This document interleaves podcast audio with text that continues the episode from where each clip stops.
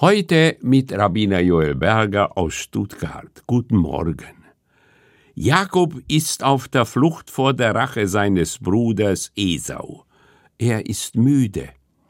Als er auf einem Feld sein Haupt auf die nackten Steine legt, fällt er in einen tiefen Schlaf.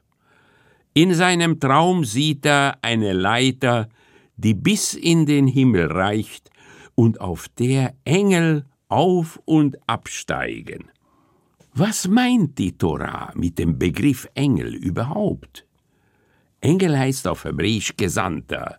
Er ist also derjenige, der Gottes Willen auf Erden ausführt und wird daher in der Bibel oft als Gottes Bote Malach Elohim bezeichnet.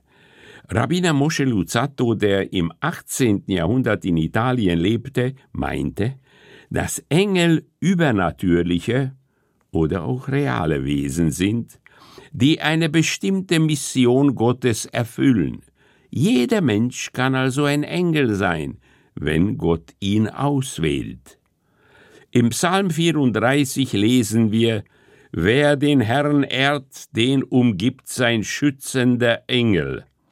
Das heißt, der Allmächtige wacht ständig über diesen Menschen, und Gottes Bote, sein Engel, ist immer an seiner Seite.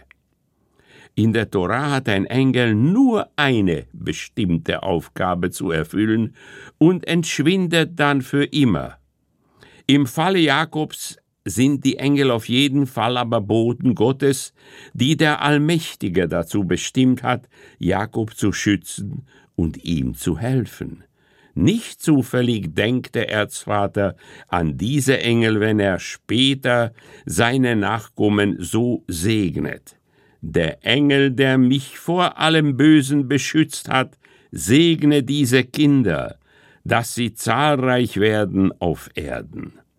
Diesen Torafers sprechen traditionsbewusste Juden in ihrem Nachtgebet vor dem Einschlafen. Das war Rabbiner Joel Berger aus Stuttgart.